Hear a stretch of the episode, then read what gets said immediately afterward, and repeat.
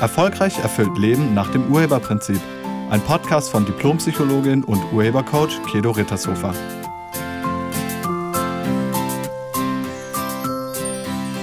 Hallo, herzlich willkommen und schön, dass du da bist. In diesem Podcast geht es um Liebeskummer und genauer darum, wie man den los wird. Ich habe dazu eine Nachricht bekommen von Ulrike und Ulrike schreibt, liebe Kedo, ich höre ganz begeistert deine Podcasts und habe das mit den Gefühlen auch verstanden. Also, dass man sich die durch Bewertung selber macht. Aber was ist mit Liebeskummer? Mein Freund hat mich verlassen und ich komme einfach nicht darüber hinweg. Auch nicht durch Umbewerten. Was kann ich tun? Liebe Ulrike, zunächst mal vielen Dank für deine Frage. Und ja, einfach so umbewerten, das funktioniert nicht. Also Gedanken kann man nicht einfach so verändern. Zunächst mal, jeder von uns hatte sehr wahrscheinlich schon mal Liebeskummer in seinem Leben. Liebeskummer heißt manchmal auch Herzeleid, bezeichnet umgangssprachlich die emotionale Reaktion auf eine unerfüllte oder eine verlorene Liebe. Das sagt zumindest Wikipedia. Und man spricht dann auch von einem gebrochenen Herzen. Vielleicht hat sich jemand von dir getrennt und du erlebst diesen Verlust jetzt als sehr schmerzhaft. Oder du hast dich in jemanden verliebt und diese Liebe wird von dem anderen nicht erwidert. Vielleicht hast du dich auch nicht getraut, dem anderen deine Liebe zu gestehen und jetzt ist er oder sie mit jemand anderem zusammen und du empfindest das als schmerzhaft. Liebeskummer ist manchmal auch aufgrund mangelnder Treue oder Fremdflirten. Also wenn dein Partner fremd geht oder ständig mit anderen flirtet, dann fühlst du dich verletzt, ungeliebt und gekränkt. Das geht häufig einher mit Selbstzweifeln und Minderwertigkeitsgedanken. Liebeskummer ist wie Trauer, mit dem Unterschied, dass der andere noch lebt. Es ist ein Verlustschmerz bis hin zur Verzweiflung. Und genau wie bei der Trauer setzen nun auch die vier Phasen der Verarbeitung ein oder man braucht die vier Phasen der Verarbeitung. Und wie lange die dauern, das ist sehr individuell. Also bei einigen geht es schneller, bei anderen dauert das länger. Die erste Phase ist die Verleugnung, also das nicht wahrhaben wollen. Wir denken, das war alles nur ein böser Traum, wahrscheinlich hat der andere das gar nicht so gemeint oder vielleicht gibt es ja doch noch eine Chance und der kommt noch zu mir zurück, der erkennt schon noch oder sie erkennt schon noch, dass ich ähm, für ihn oder für sie die beste Wahl bin. Ähm, irgendwie, also wir verleugnen und wir sind voller Hoffnung, dass das sich noch wieder ändert. Das ist die erste Phase. So, und wenn die Hoffnung dann vorbei ist, wenn uns klar ist, der andere kommt nicht zurück oder die andere kommt nicht zurück, dann setzt die zweite Phase ein. Ich nenne das das große Leiden. Jetzt kommt nämlich die Verzweiflung und entweder das wird zu einer Depression oder zu einer Aggression. Einige denken, dass sie ohne den anderen Menschen nicht weiterleben können. Nichts kann diese Verzweiflung mindern und ihnen wird bewusst, dass alles nie wieder so sein wird, wie es mal war. Einige machen sich selbst Vorwürfe, andere machen sich selbst Zweifel und andere haben Angst. Also selbst Vorwürfe, selbst Zweifel und Angst beherrschen dann deine Gedanken. Und wie gesagt, bei einigen schlägt es um in eine Aggression, also in Hass oder auch Rachegedanken. Und bei anderen beginnt der ganz große Verdrängungs- oder Ablenkungsprozess. Ähm, sie versuchen ihren Kummer zu betäuben durch Drogen oder Beruhigungsmittel oder durch Fressanfälle oder wodurch auch immer. Und wie gesagt, diese Leidensphase kann sehr, sehr, sehr lange andauern. Und danach kommt dann die Neuorientierung. Das ist dann die dritte Phase. Also die Trennung ist zwar noch nicht ganz verarbeitet, aber man kann sich schon eine Zukunft ohne diesen Menschen vorstellen. Verzweiflung und Wut sind keine ständigen Begleiter mehr. Ähm, einige ziehen dann auch Bilanz und erkennen, was vielleicht bei dem anderen nicht so toll war. Also der andere kommt vom Podest runter. Und dadurch schafft man es, sich neu zu orientieren oder sich eine andere Zukunft ähm, zu erschaffen. Und in der vierten Phase ist dann das Gleichgewicht. Das heißt, du hast wieder den inneren Frieden, du hast eine neue Perspektive für deine Zukunft entwickelt. Und einige kommen erst in die vierte Phase, wenn sie jemand anderen kennengelernt haben. Und nochmal, wie lange diese Phasen andauern, das ist sehr individuell. Besonders wenn du das ohne professionelle Unterstützung machst, also wenn du das alleine machst, dann kann das lange dauern. Und um das zusammenzufassen, Liebeskummer bedeutet immer, dass du dir selber leid tust und dich als Opfer siehst und als armes Opfer definierst. Der andere oder das Leben ist der Täter. Dir wurde etwas angetan. Und Liebeskummer hast du nur dann, wenn du denkst, es sollte so nicht sein, beziehungsweise es sollte anders sein oder es sollte wieder rückgängig gemacht werden. Und du bist kein Opfer. Du hast was mit dieser Situation zu tun.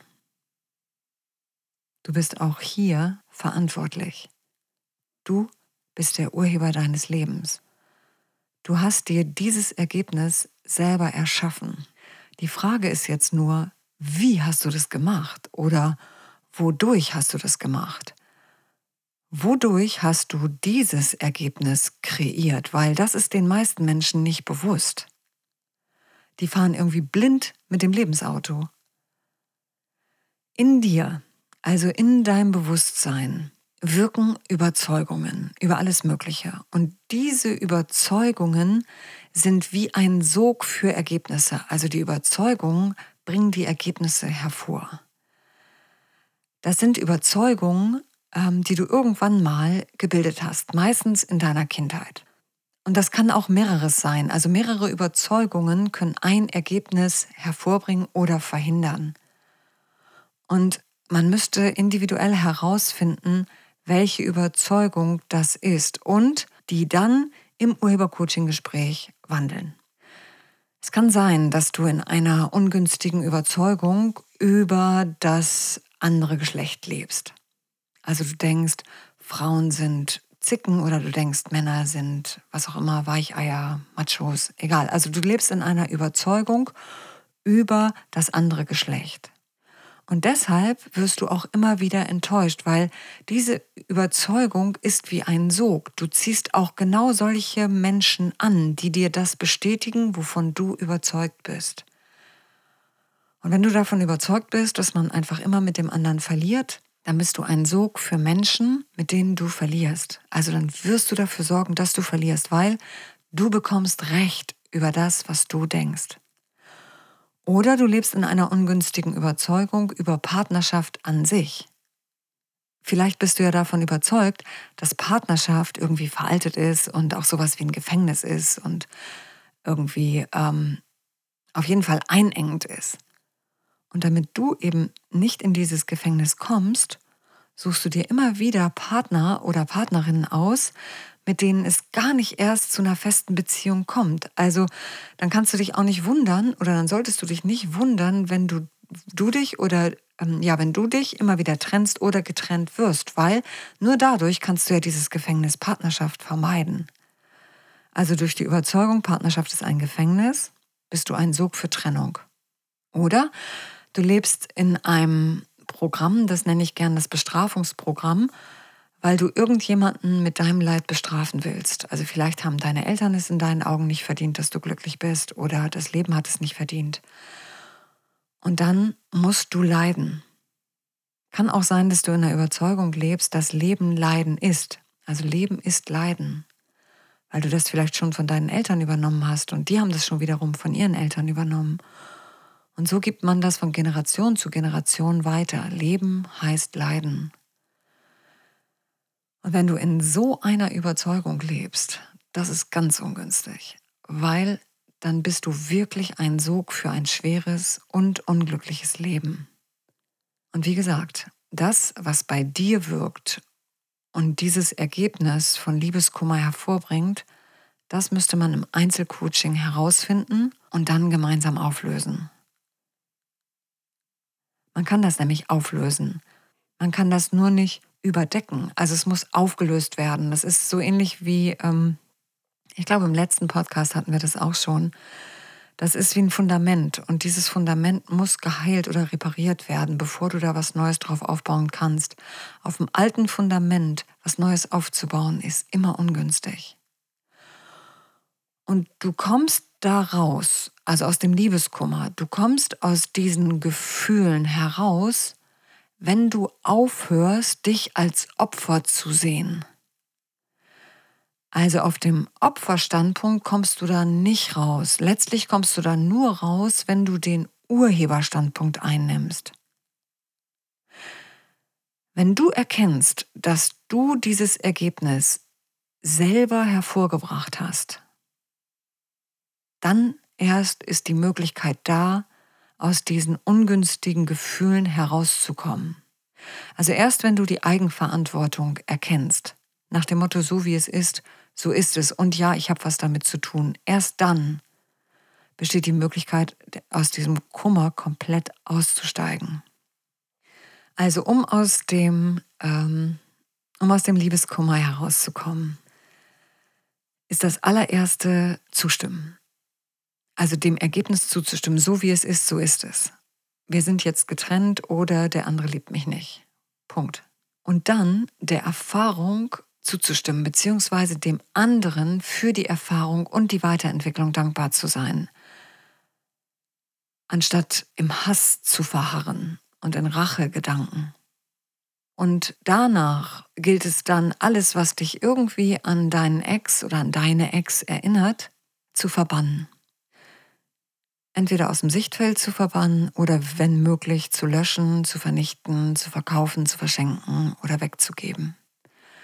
Was meine ich mit dem, wenn möglich? Also wenn möglich meine ich, ähm, wenn du das nicht aufheben musst. Weil wenn ihr zum Beispiel Kinder zusammen habt, dann gehört, gehören denen die Sachen irgendwie auch. Also dann ist es ganz blöd, wenn du alle Bilder von Mama oder alle Bilder von Papa vernichtest. Das ist für die Kinder nicht gut. Aber du kannst die Bilder von deinem Ex oder deiner Ex deinen Kindern geben, weil es ist ja ihr Vater oder es ist ihre Mutter. Na, also du kannst ihnen die Sachen geben, nur du, du gibst sie aus deinem Sichtfeld weg. Und was ganz wichtig ist, die Kontaktdaten löschen. Auch nur, wenn ihr keine gemeinsamen Kinder habt. Weil sonst ist es schwierig mit den Absprachen. Also sagen wir mal, ihr wart nur zusammen, ihr habt keine Kinder, dann alles, was dich an den anderen erinnert oder was du von ihm hast, loswerden, Kontaktdaten löschen und jetzt kommt's im sozialen äh, Bereich, also in den sozialen Medien nicht mehr folgen, entfreunden, disliken, was auch immer, also nicht mehr diesen Menschen folgen, Treffpunkte vermeiden, auch im Internet.